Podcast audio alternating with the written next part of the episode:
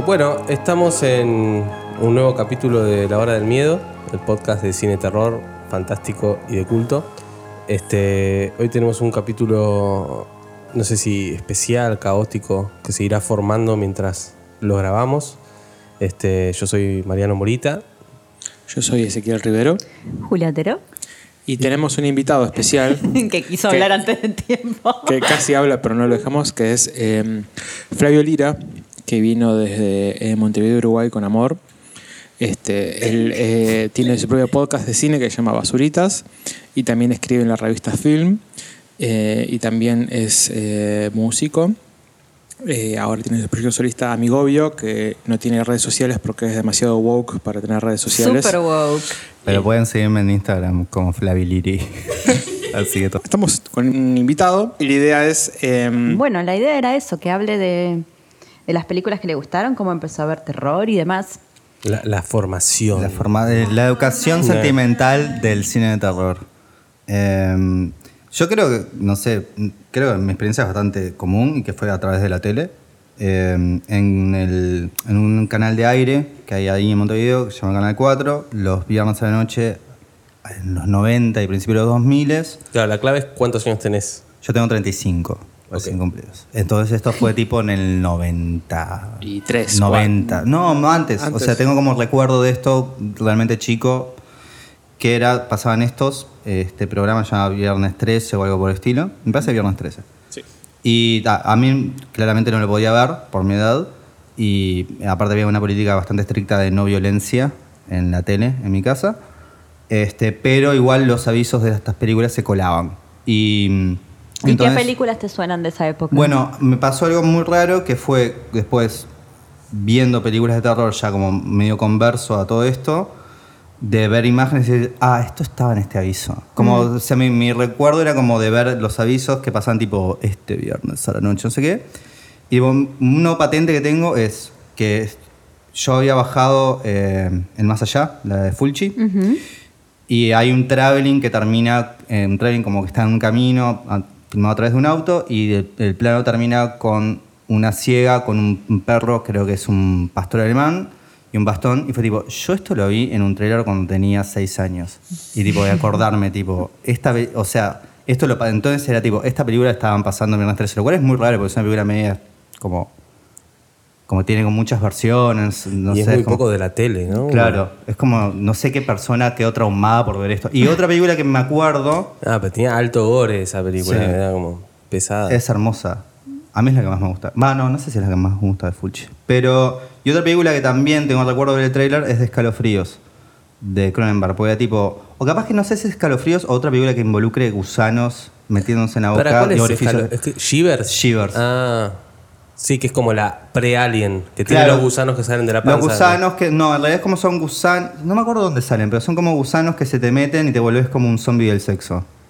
¿No la vieron esa? de Cronenberg? Yo, Es yo como no no- la mucho, pero sucede en un hotel, en un hotel Como y que les va pasando... y todo el mundo termina como contagiado. Es como una especie. Para Cronenberg es un final feliz, claramente. Pero. este, entonces, eso fue como mi primer acercamiento. Y lo más cercano que tuve como a una película de terror a temprana edad fue Capaz el silencio de los inocentes, que no es realmente una película de terror, pero a mí esa película me da un montón de miedo hasta el día de hoy. Es que hay una discusión sobre si es de terror o no, porque cuando ganó el Oscar, esa película, ganó el Oscar, Sí, ganó el Oscar. como que toda la comunidad del terror estaba enojada porque la crítica en general de Hollywood decía que era un thriller psicológico y como que no, es una de terror, como que los de terror estaban enojados, los de terror, la gente del terror estaba enojada porque decía, no, reconozcanos que una película de terror ganó un Oscar. No, no, no, no es de terror, es un thriller psicológico, pero medio que va por ahí. Sí, o sea, a mí, a mí hay imágenes que hasta el día de hoy me dan mucho miedo del silencio de los inocentes. Más allá de lo obvio que es la metáfora del, carcelero colgado con la bandera americana, bla, bla, bla, a mí esa imagen me, me- la veo hoy me, me hace mucho daño.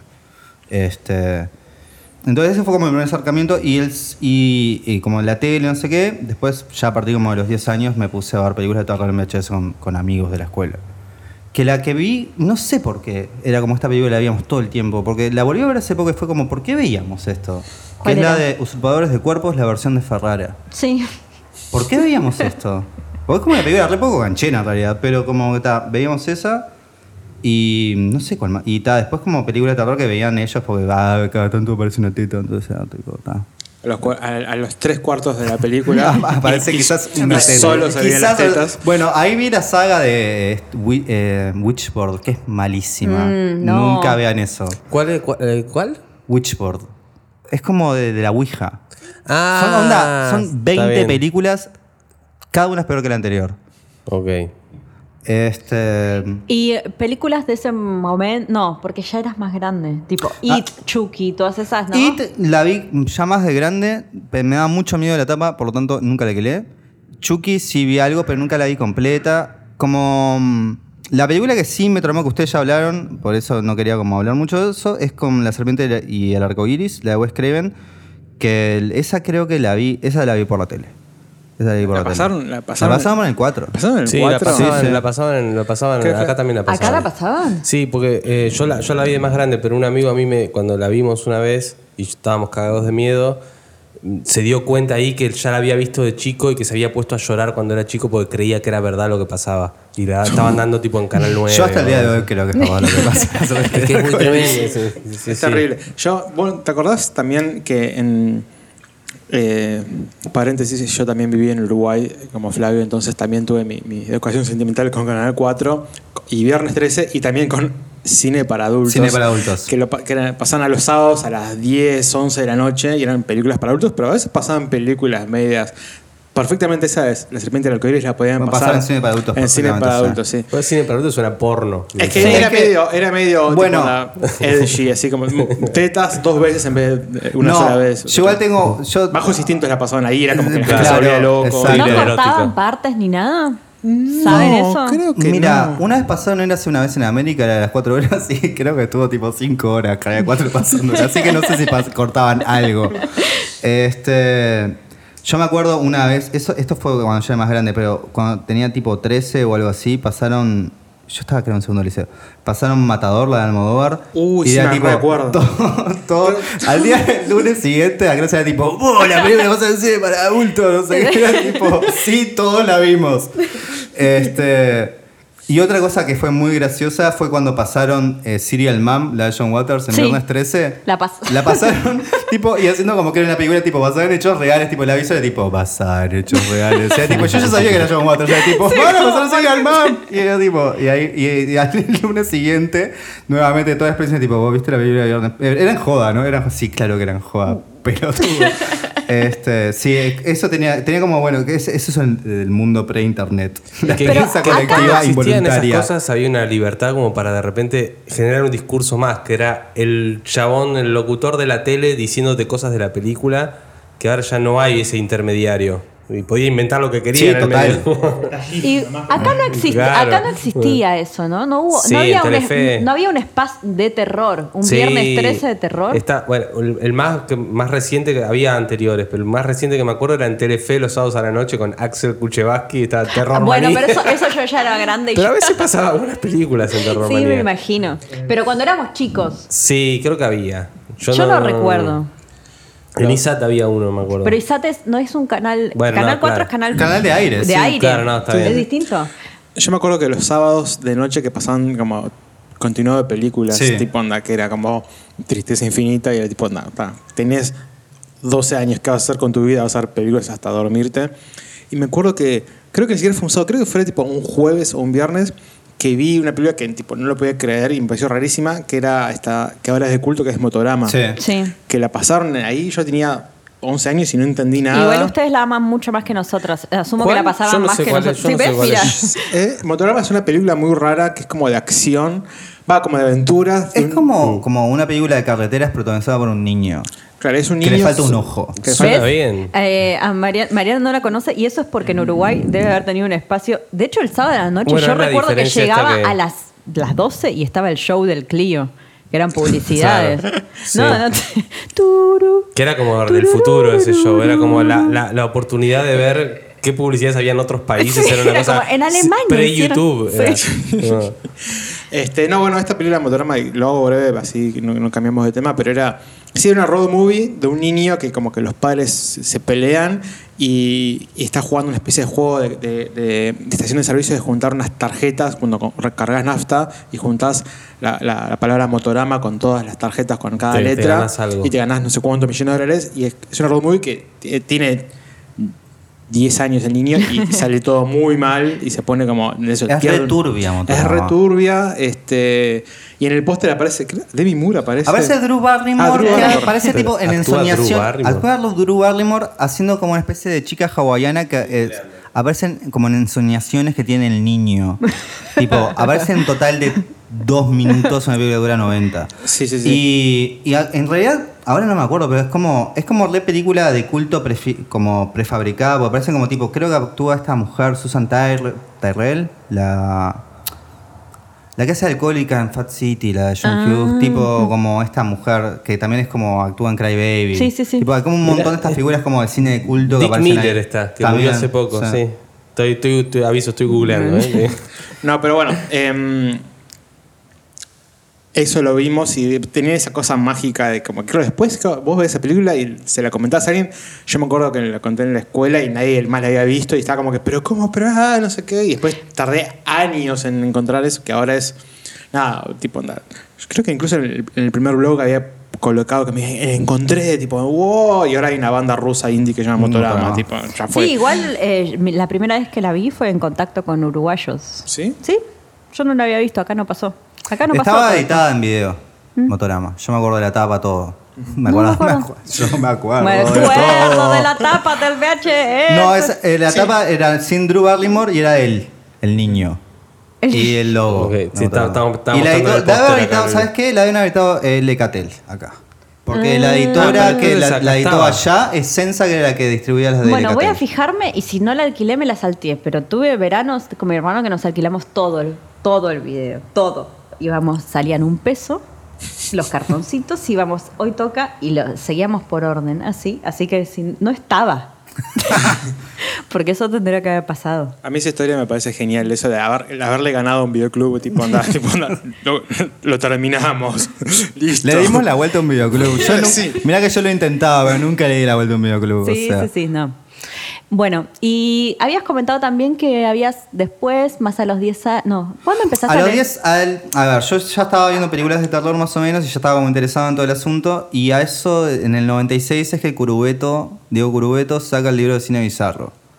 Y mm, eh, como esos regalos que uno le pide a- de Navidad a los padres cuando tiene 12, yo lo pedí y mis padres dijeron, bueno, tal vez un libro. ¿Cuánto daño puedo hacer? ¿Quién es Diego Curubeto? Yo no Diego Curubeto es un crítico acá, argentino, este, que también sacó un libro sobre eh, los gauchos y Argentina apareciendo en cine estadounidense y también es el director de Carne sobre Carne, el documental sobre Coca Ah, el- que no es muy bueno, pero y tiene como unas imágenes de archivo que están de más. ¿Y cómo te enteraste del libro a los 10 años? Bueno, lo que pasa es que eh, acá tengo que hablar de, de- de la vida personal. Yo soy como el, el hijo menor de la familia. Somos, somos cinco hermanos, o sea, tres hermanos, un hermano y yo. Y todos me llevan, tipo, la que me llevan menos años me lleva siete años. Entonces todo. bocha de años. Claro, entonces es como eh, obligado a ser adulto desde niño. Y, o al menos interesarse en cosas de adulto desde niño. Y ahí fue que descubriste la Velvet a los 8 años y te cagó la vida. Como claro, te- como ese tipo de cosas horribles. O sea, como ese tipo de cosas que simplemente no deben de pasar, a mí me pasaron. Y, Te pasan su cultura. Te Claro. Van, te van filtrando. Entonces, tipo, en revistas compraba a mi padre, tipo, no sé si, como el equivalente a noticias, pero en Uruguay, ponerle como Que postdata. salió como una mini reseñita. No, salió libro? una alta reseña, Ah. porque se hizo como medio famoso. Entonces yo dije, esto existe y yo lo quiero. Y, y tal, me lo compraron. Y al final del libro, que es como un libraco gigante, este, hay como un listado de películas que recomiendo, creo que tipo 100 películas, creo. Este, entonces yo ese verano en Salinas, que es donde iba mi familia a vacacionar, Salinas es como un balneario de la Costa de Oro, allá de Uruguay, este, en el cual hacía dos años había logrado que mi madre llevara el VHS, este, porque siempre fui como muy de... Esto habla muy mal de mí, pero nunca fue como, como de, ah, me voy a hacer socio de un videoclub súper completo. Siempre era como que me agarraba tipo el videoclub que estaba en la vuelta y tipo lo hago, eh, veía lo las ocho películas que me quería ver y después pasábamos a otro. Y en el videoclub de Salinas, por alguna razón, era como un videoclub súper completo, tipo. No, nadie sabe por qué, pero es rarísimo. Y entonces, tipo, había logrado comenzar a. Y esa fue la razón por la cual le convencí a mi madre, tipo, está bien, por cada película que yo alquile, vos podés alquilar un documental de National Geographic que hay ahí. Entonces era tipo, habíamos logrado ese pacto. Y... Terror y ballenas, básicamente. o peor aún. O sea, este. Y justo ese verano nos fuimos para Salinas, obvio. Y este. Y había como, había como una buena selección de películas de terror ahí. Y ahí fue que agarré y vi. O sea, no era lo único. El cine de terror nunca fue lo único que vi, pero siempre fue como una parte principal de, de la cinefilia. Y ahí vi eh, Reanimator, Hellraiser, y Hellraiser me hizo ver Nightbreed. Y Hellraiser, la yo de esa es de las que no alquilé porque ese póster decía, no, no va a pasar. Que el póster con, la, con Pinhead. Sí, con sí, Pinhead, yo decía, sí. no, no, Yo- yo no todavía- puedo. Siempre fue muy siniestro para mí. Yo la vi de más grande. Yo Sí, todavía yo no la vi. también. Yo todavía no la vi, no vi ninguna Hellraiser que eh, puede ser un, un capítulo luego de, de- Yo vi la primera, nunca vi las, las secuelas. No, yo tampoco, pero está buena la primera. Está buenísima Hellraiser. Está muy buena. Bien, y, y eso llevó a Nightbreed. Que Eso llegó a. Nightbreed. Que esa película que yo le tengo un montón de cariño. ¿Por qué? Eh, bueno, me gusta el hecho que sea como. Yo nunca consumí cómics, como que es como una parte de educación sentimental nerd que nunca tuve. ¿Y Este, te hubiera gustado tener? O, o como- Me siento como que. ¿por qué, f- por qué no lo hice? Podría haber estado bueno. Este, igual que videojuegos, fue como otra cosa, como, ¿por qué no, no me metí acá? Este. Que, creo que Nightbreed es como que ocupa el lugar que a otra gente le debe ocupar X-Men, como de cosa como de. Porque es- es- el planteo es medio parecido en un punto. Como esta sociedad oculta de monstruos y mutantes que las, los, eh, los políticos religiosos y psiquiatras quieren eliminar. Entonces como, tiene como esa cosa como de, de versión... Y es una película súper queer para mí. Como Sí. Este, desde el diseño de los personajes a todo, hasta la forma que está filmado el pibe. O sea, está filmado de una forma absolutamente fetichizada. Todo esto claramente lo vi cuando la volví a ver. En su momento era como algo que estaba tipo, pa, qué copado. Pero tiene estos, yo, yo no la vi, pero digo, tiene estos seres así como, como estos bichos que hay en el submundo de Hellraiser. eh, que Hay tienen como. 80.000 bichos. No, hay, Hay 80, hay 80.000 una bichos. parte que es un recorrido por el submundo de los bichos y están Claro. Tipo todos los bichos con todas las particularidades que Con cada uno es distinto. Están re bien, son los, como los efectos prácticos. Pero es que hizo, de- le hizo después de Hellraiser. Esa la hizo Sí. después de Hellraiser. Clive Barker. Sí. Sí, es de Clive Barker, es del 90. 90. Claro. Sí, tres años después.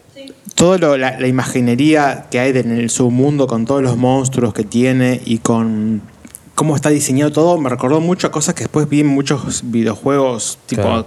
tipo el Wolfenstein, el Doom, tipo cuando muestran un infierno con bichos rarísimos, Sí, así. sí, el como- Doom a mí me suena. Es, es muy parecido y, y sí, me parece que fue como En- influencia directa. En Mandy ahora agarran mucho de ese universo medio Clive Barker. Sí, Como de, sí, de puede estos, agarrar algo, estos sí. seres en motos con pinches y cosas y cadenas Esto es y muy cuero. distinto igual, Como- ¿eh? Esto es más fantástico, es más Señor Ah, de los Anillos, ok. más como Sí. que, que tipo onda, más, más tipo onda, eh, bicho enganchado en el medio de un portal gigante con cadenas y como Claro. el poder, Es, como más, más- demonios que tienen X particularidad y además hay X como mini habilidad Sí. también en muchos casos. Claro.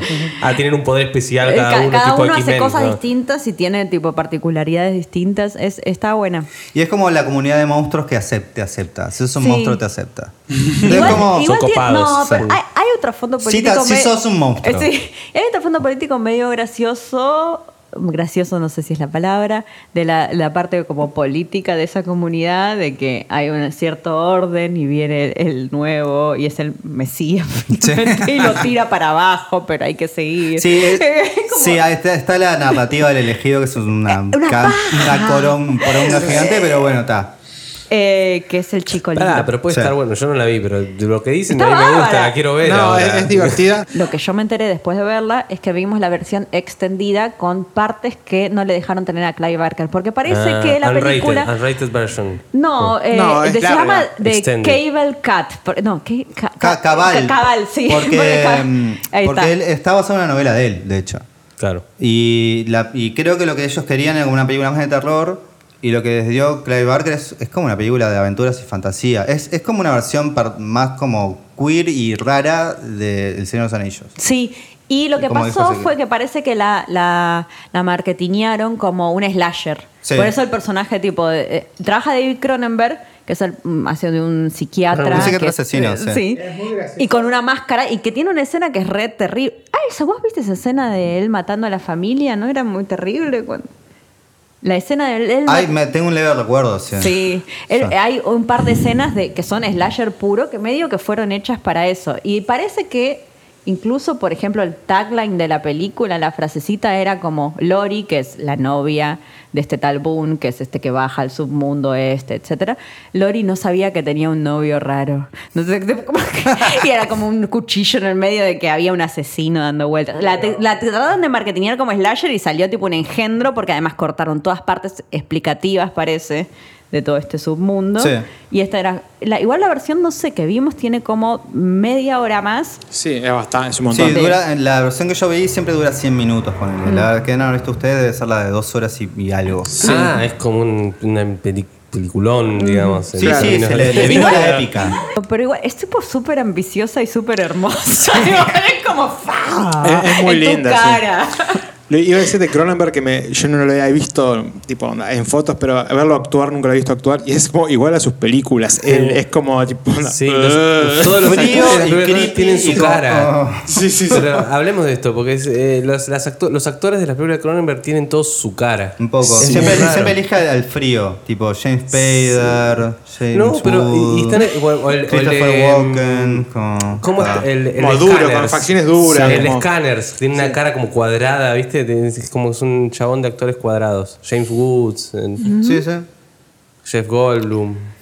Cronenberg siempre actúa de, de médico, bueno, acá hace de psiquiatra. Acá el psiquiatra asesino. Porque- Pero en- igual eh, tiene un súper protagonismo y está súper bien. De hecho, en las otras veces fue como más verlo hacer. Digo, no, actúa no actúa tan bien, pero está, No, hace siniestro un igual acá. Está Sí. muy siniestro. Hay una que actúa hace de médico, no me acuerdo cuál es. ¿Trabaja en Jason X? Es verdad, peliculón total. sí, totalmente. hace- bien, Brian. Ah, no, en La Mosca hace de médico. Está bien. Pero él era médico, por eso. Era medio, eso explica tantas cosas. Sí, no explica todo. Ay, Ah. Jeremy Irons, otro Uh, personaje otro de cara. Otro de Cronenberg. Te- eh, quería preguntarle a Flavio, eh, como la parte queer que, que- que ves de la película, como ah, Bueno. está el tema del, del grupo y la aceptación. pero- Claro, eso en principio, pero aparte que la, sord- lo- la represión venga de la psiquiatría, la religión y la Ah, policía, está está claro. medio Sí, sí, sí, como sí, sí. está. Igual es una lectura tipo súper difundida. También hay como un tema como eso de lo que tiene, lo que tiene Clive Barker también en, en Hellraiser, como la comunidad somos. Hay como algo de Hay- diseño hay de cuero, comunidad. hay cuero. y sadomaso Sí, fuerte. Cadenas, látigos. Este, sí, sí. Está total. como, son los 80, esto es terror, acá Sí. tengo que meter esto, No, es y- mi momento. Pero es raro, porque poner ya en Hellraiser ya está como medio implícito. Yo no leí la novela, pero para mí en la película está medio implícito que en realidad los monstruos son como, como una dominatrix, tipo, bueno, yo estoy acá para hacer esto, yo qué sé, ni idea. Y, y- y como que no es como que no son malos, es como que está, es, es, es un rol que están haciendo y es como lo busquemos los límites del placer. Y acá me parece que también va un poco por ahí, como de la comunidad leather, como de algo como que estamos aceptándonos Es entre él, nosotros él no y tiene buscando, como. explorando. Él no tiene como una especie de. No sé si obsesión, pero tiene como esta cosa como de. Lovecraftiana de esta idea de los monstruos, seres innombrables del submundo que algún día Hay puedes eso, encontrar. sí. Más que nada en y que Hellraiser, tiene- acá no tanto. Claro. Pero yo siempre entendí como que en las novelas o incluso otras películas que él hizo, como que están esos seres. Hay como siempre ese, ser de cuero y cadenas, como que hay como hay algo, tiene un tema, tiene un algo. Bueno, él es, él, es, él es queer también, ¿no? O sea, viene un poco por ahí, Sí. supongo. Hellraiser salió de la nada, más o menos, ¿no? Es una de esas cosas que pasan. Él- él escribió la Stephen- novela eh, o sea, y después igual salió la película. y demás, se había hecho unos cortos que dicen que son buenísimos, dos antes que no los vi. Pero parece que Stephen King dijo algo así como las cosas que tira Sí, todos los dijo- meses de esto, lo nuevo en el terror. He visto el nuevo terror y el nuevo Exacto. terror es Clive Baker. Sí, Sí. vi el futuro Y- del terror. Con Hellraiser dijo eso. Ah, Está en el trailer, dice, I've seen the future of horror. And his, his name is Clive todo lo- Barker. le, le platita todos los meses para que vea el futuro del terror. Bien, Sí, yo entonces, ya no le creo a lo que diga King. Igual. Oh, cállate la boca igual. Bueno, Poco eh, amor, No, poco- que ya dice, eh, ahora que tiene, ahora que tiene Twitter, todos los días se encuentra una maravilla. Es un poco difícil. Siempre Está en una, igual. está en una, pero esto no está, eh, eh, eh, está, está en una bien, qué sé yo. Está, entiendo Está bien que a la gente le guste cosas. o sea, no es malo que te gusten cosas. Que hace, tipo, hipea cosas. Pero pará, es, la persona que más quiero en el mundo. Es la persona que más quiero en el mundo. No estaba diciendo nada malo. ¿Cómo voy a decir algo malo de la persona que más quiero en el mundo? Bueno, entonces, Nightbreed, Hellraiser y demás. Bueno, y siguiendo así como con educación formativa, con lo que uno tiene a su alcance en el mundo pre-internet, este, a eso del 99, ponele, o 98, 99, mis padres pusieron cable. Este, y en Space pasaban el ciclo de cine los viernes, cine de terror, cine de medianoche. Y ahí fue como que me acercó, o sea, ya venía viendo películas en, en, en VHS, ta, ta, ta. ¿Te gustaba particularmente? Me gustaba ¿Lo particularmente. o sea. compartías con gente o eh, en ese Es que no había mucha gente para compartir. La forma de verla era alquilar o ver en tele, la veo Alquilar yo o ver en y tele. listo. Y Y, ahí termina la cosa. No la la cosa. hablo, no la... No, no, porque ya había tenido la experiencia de hablar sobre películas y que me, y que me salía por el tiro por la culata. Entonces fuera como, dije, ta, no, no comparto, yo no comparto nada. Pero, pero ¿por qué? Por la culata. ¿Qué qué te podía Y pasar? no, podía pasar de, eh, a ver, ¿Qué te pasó específicamente? ay, qué horrible, no, es que se volvió una cosa espantosa este Ah, le, le hicieron bullying por el- Contanos toda tu infancia, Flavio. No, a ver, yo qué sé. Hasta que no quiebres, Podría, pa- no, no paramos. pasar de, de explicar a alguien y. O sea, esto me pasó en la escuela, tipo, contar una película de terror y tipo, "Mm, Flavio me contó de una película, no sé qué. Y el tipo era como llamar a mis padres porque había visto una película de terror, por ejemplo. Mm. Este, o mm, no sé, como ese tipo de cosas, de, de, de tontería y Yo maldad de tenía súper institucionalizado eh, pijamas parties con películas de terror, por ejemplo. Que cuando llegamos a los no sé qué edades empezaban a ser tipo juegos sexuales. La película con Ryan Phillippe. Oh, oh, y yo me sentí. Pie. ¿Querés ver a saber algo triste? Hace poco me la compré en DVD. ¿Por qué en DVD? Porque el, el DVD de Barney está cerrado. El DVD de Barney de mi madre está cerrando. Está vendiendo todo tipo a precios ridículos. Fue Ah, tipo- entonces está bien, fue un tipo, acto de nobleza, Fui, inda- entonces. fui indagando tipo qué hay. Y yo dije, Tash, perdón, yo me tengo que llevar juegos sexuales. O sea, como- Pero era un momento que fue muy bueno. Que actuaba veíamos Buffy la películas. De de- vampiros, ¿no? Eh, Claro, Trabaja Sarah Michelle villana, Gellar. obvio. Claro. Trabaja Sarah- con el crucifijo con Merca. eh, sí, y un Selma chabón que era Blair. medio parecido a Justin Timberlake. No, que se- si hubiera no, una remake sería no, Justin No Timberlake. te permito que hables así, es Ryan Phillippe. Bueno, no sé. no Está eh, Reese Witherspoon. Reese Witherspoon. Que es la buena. Que es súper buena. Está Selma Blair haciendo de un personaje que no te das cuenta si es como que necesita educación personalizada. Porque capaz caen callitos cerebrales. por eso. Y había medio incesto, ¿no? Había un Ah, eh, No, hermanastros, ay, sí. hermanastros, Está hermanastros. basada en esa cosa de las Relaciones Sí, peligrosas. peligrosas. no, de la- nunca la vi entera, por eso. Sabía que había una parte medio polémica. Bueno, la cosa Era- es que. Y en un- Joshua Jackson hace de gay. Joshua- Pacey es gay. Con el pelo teñido de rubio, o sea, todo. Bueno, todo. Pacey en ese momento fue Pacey tratando de, de desprenderse de Pacey, que fue hacer juegos sexuales y después leyenda urbana. Nada funcionó, se casó con Diane Kruger y se quedó tranquilo en su casa. Eh, bueno, eh, entonces nosotras veíamos constantemente películas de terror. Así, eran Chucky, eh, It, eh, Carrie. Y bastantes más, pero era de, de ver regularmente como... Claro, obsesión. vos for- formás parte de un mundo femenino que te contiene. El mundo masculino Bueno, puedes, el, puedes el mundo trozarte muy femenino que me contiene después se transformó en ver juegos sexuales que yo decía, y sí, y, pero no olvidemos el terror y bueno, lo olvidamos. Claro, porque después también pasaba que en el Pijama Party pasabas de ver la de terror a ver tipo American Pie. Y era como. pedo. No, no, no pasaba. Bueno, En no, American pero digo, Pie ya no éramos. en- pero a lo que voy es en, en- en la historia de los Pijama Party de esa generación, o por lo menos de la mía, había un momento en el que todos en algún momento se juntaban a ver American Pie. Y Ah, yo por suerte- Porque era No, como no, guasa y Por suerte eso No, era- no. Yo soy un poco más chico, creo, pero. creo que es la diferencia exacta de, de edad que tenemos nosotros con vos, justamente, que es American. Pie. Sí. American bueno, Pie pero no Juegos distancia. Sexuales no está tan lejos, es del mismo año. Es el mismo año.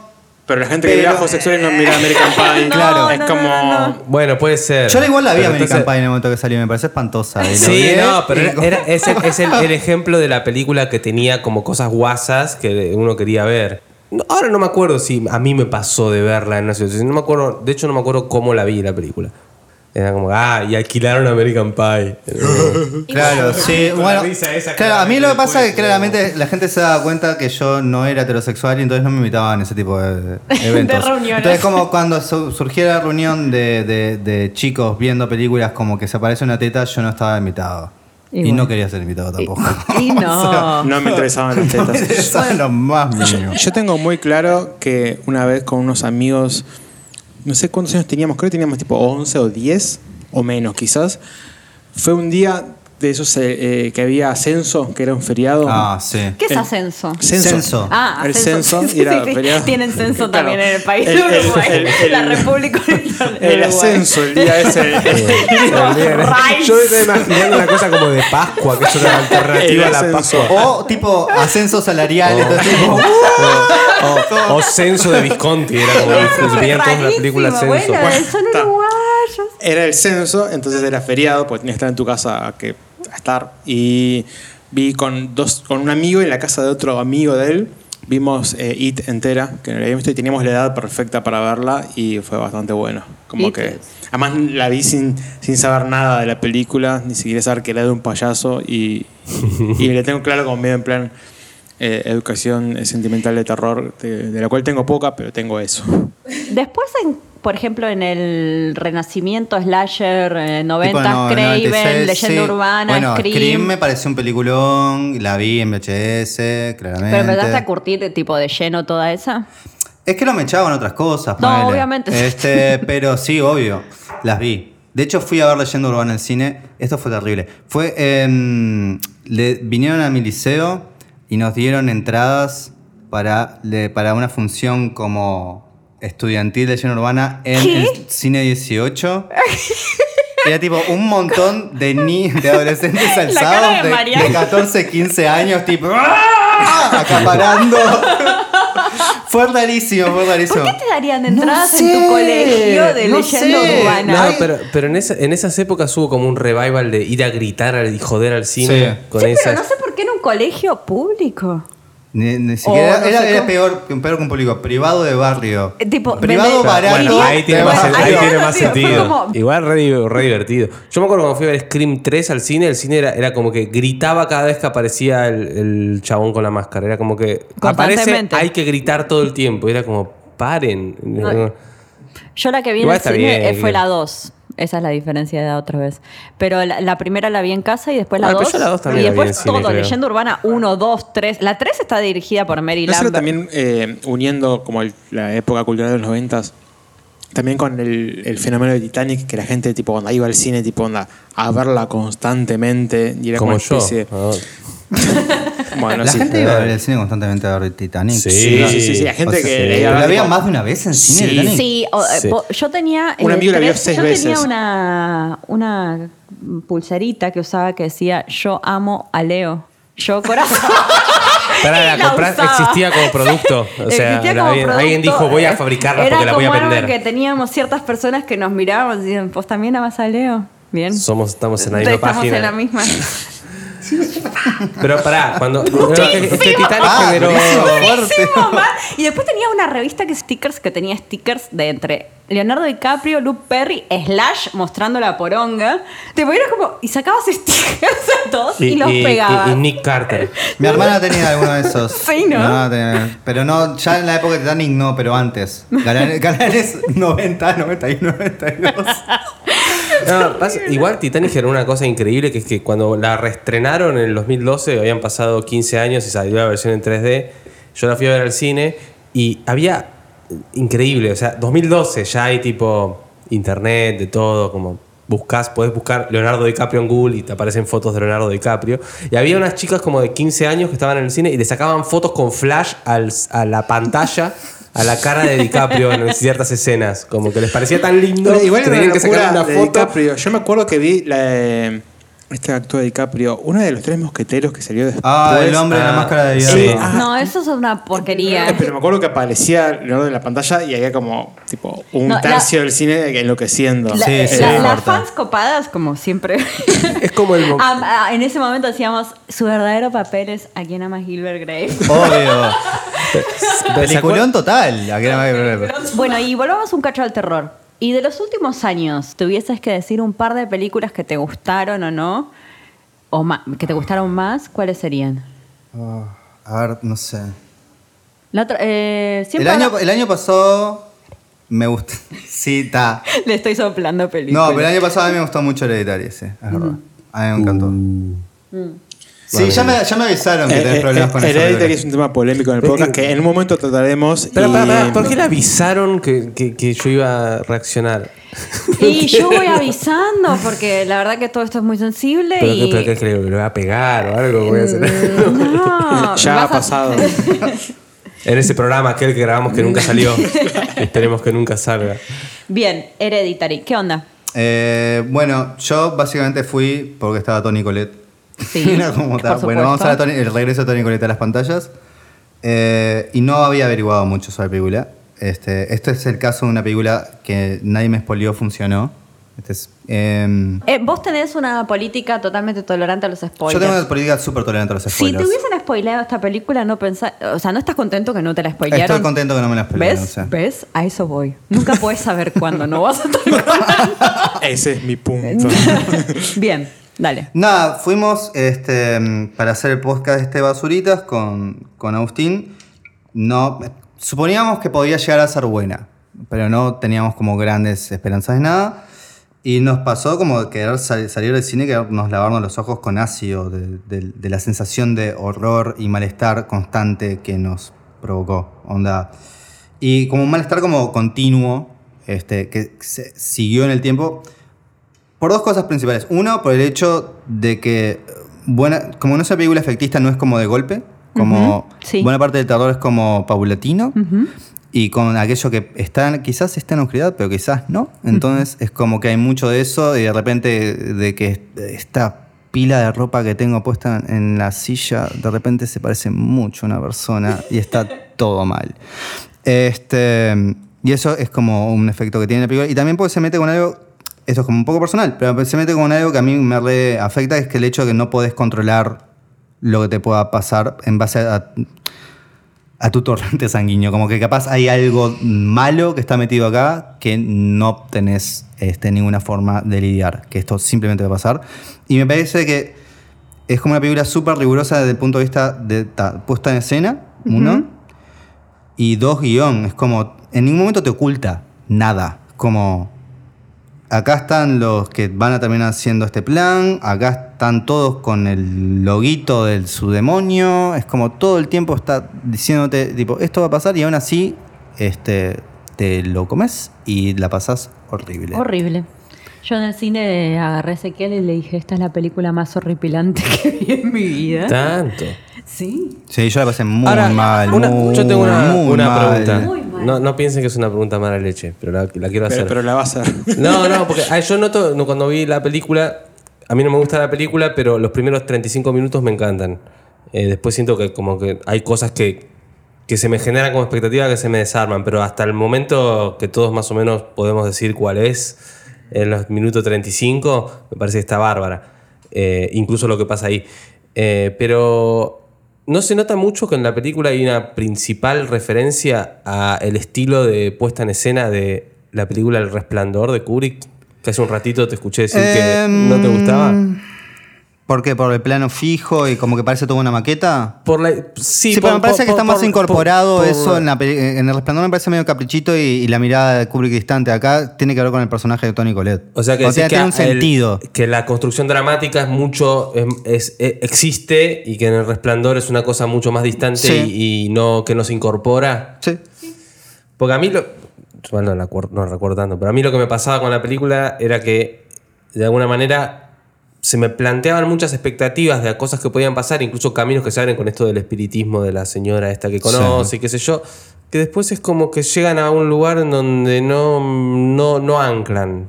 Para mí justamente lo que de- tiene capaz que incluso puede llegar a ser como algo que, que es un defecto de la película es que todo ancla demasiado. O sea, te lo ancla desde un principio. O sea, ya ya de un momento es como la carta de la madre tipo, oh, perdón por este sacrificio. O sea, Saber la historia del hermano que se murió porque le estaban metiendo demonios Sí. adentro, saber sea, toda esa historia de salud mental, saber que viene y- por... Como que te- de un principio ya te marca todo lo que va a pasar y aún así es como que te está guiando para el horror y, y, Y te lo la seguís comes en la ciegamente. cara. Sí, pero ¿y qué onda? El, el- ¿Podemos decir esto? Eh, no sé si estamos en, en- en- Territorio. en territorio libre de, de- de decir. No, porque quería preguntar sobre el final. Y ganan, ganan. ¿Puedo- bueno, para, para ellos no ganan los buenos. ponele. O sea, para ellos, ellos tienen un final muy feliz. Pero, la- O sea, ¿cuál es la implicancia de que ganen? No, porque lo pregunto genuinamente en el sentido de que para mí hay algo que queda como un. No lo sepas. y es como un triunfo un- absoluto del mal, ¿no? Sí, es eso. Y quizás eso es lo que me molesta. Pues sos muy bueno. Porque soy, no, bueno, sí, yo soy bueno. No, porque, porque soy bueno y porque, no porque soy bueno. Pero yo siento que cuando triunfa el mal, tiene que haber algún, algún lugar en el que estés parado para ver qué, qué- qué puede implicar ese triunfo, siendo que estás en un mundo. ¿Viste la destrucción de, una familia donde- De eso, completa? o sea, ¿viste cómo? O sea, lo viste desde el otro lado. Ok, pero lo viste desde el otro lado y la, y la perspectiva sobre la destrucción de la familia completa, la perspectiva sobre que el, el- el mal triunfa en todo sentido. Tengo, se me ocurre ahora, tengo tintineando en la cabeza una cosa, pero como pertenece a otro capítulo que no puedo hablar ahora, no lo puedo decir como ejemplo.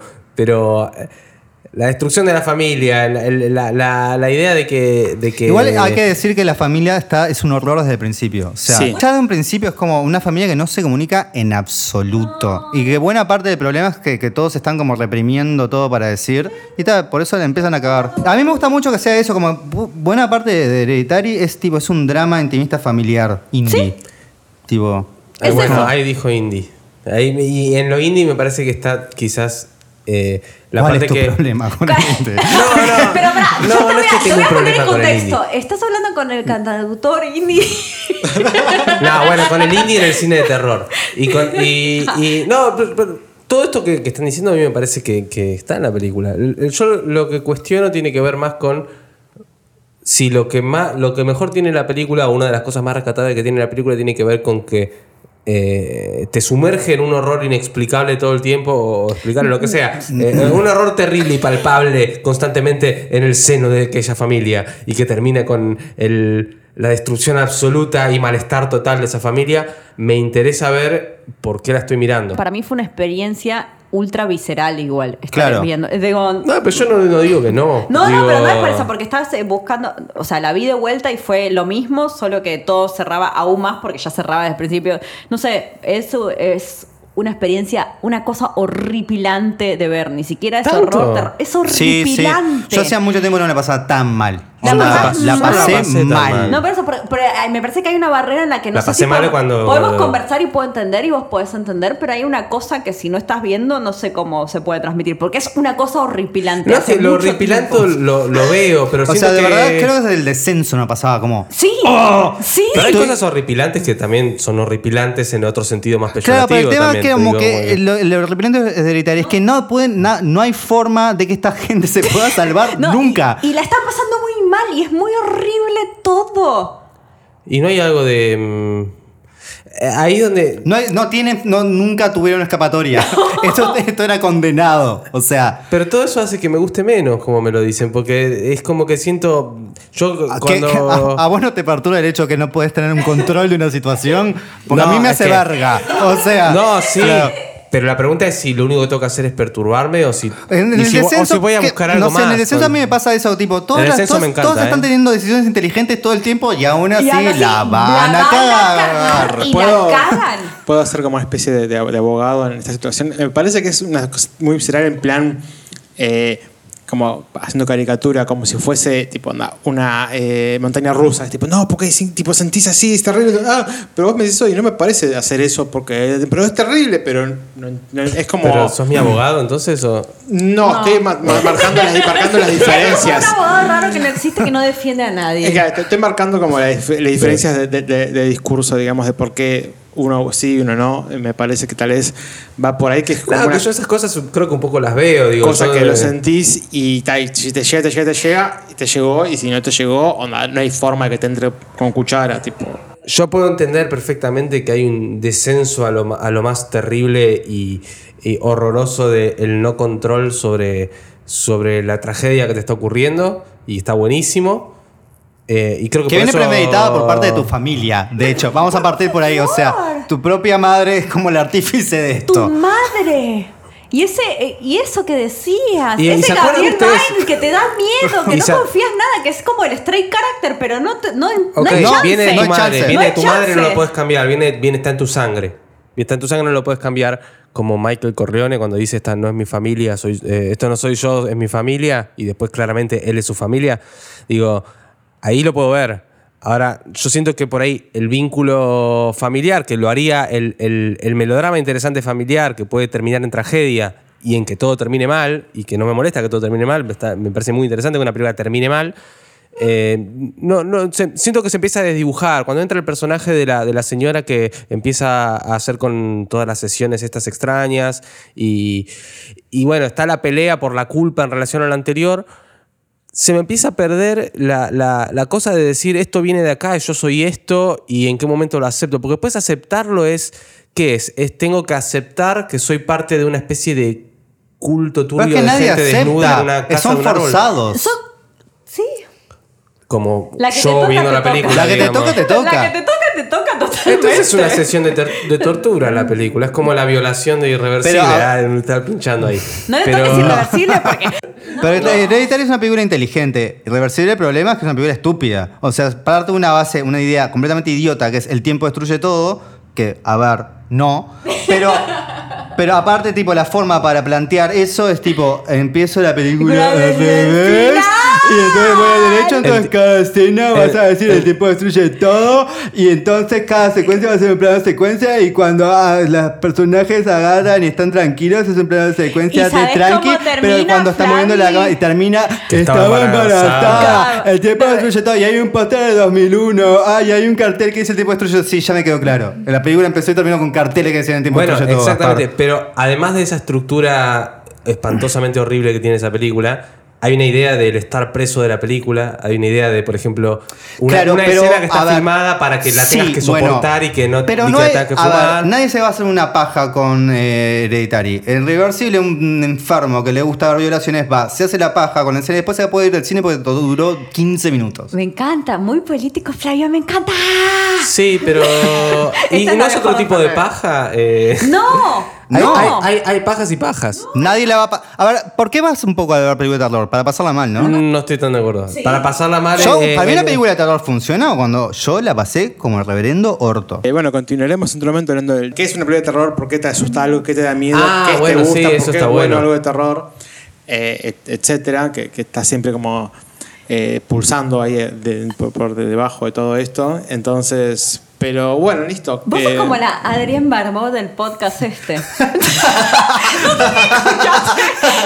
Hay un podcast ahora que es She Kills, el de Sí, que está es ella. tipo de mujeres del ¿Se terror. puede escuchar ya? Y, eh, sí, hay 500 mil capítulos. Y yo soy alguien, me Eh, estoy enterando. Y, eh, y hay, hay un están buenísimos. Es mi personaje está Karin favorito Kusama, de- de están la tipo, hay, del cine, hay un ella. montón de gente que recopada, bueno. actrices, directoras y críticas de cine. y, hace eso que acabas de hacer exactamente, que es como enmarcar las conversaciones. Y dice, yo soy Adrián Barbó, yo sé muy bien lo que pasaron todas ellas porque yo estuve en la niebla. Esa es tu bueno, función hoy. me, me, me gusta, es un rol que me lo puedo, me lo puedo- me lo puedo llevar con honor y con orgullo. Barbó. Hermoso. Eh, pero bueno, eh, muchas gracias Flavio por eh, Gracias por traerme, me encanta el programa. no, verdad, lo escucho. Le mandás un saludo. Le mando un saludo a Agustín, mi compañero de Basuritas. Y a todos los que te conocen. Y a todos los que me conocen. Hermoso. Bueno, eh, esto fue eh, La Hora del Miedo. Nos vemos dentro de dos semanas, eh, como siempre. Mi nombre es Ezequiel Rivero. Juliatero. Mariano Morita. Eh, yo soy el invitado Flavio Lira. Chao.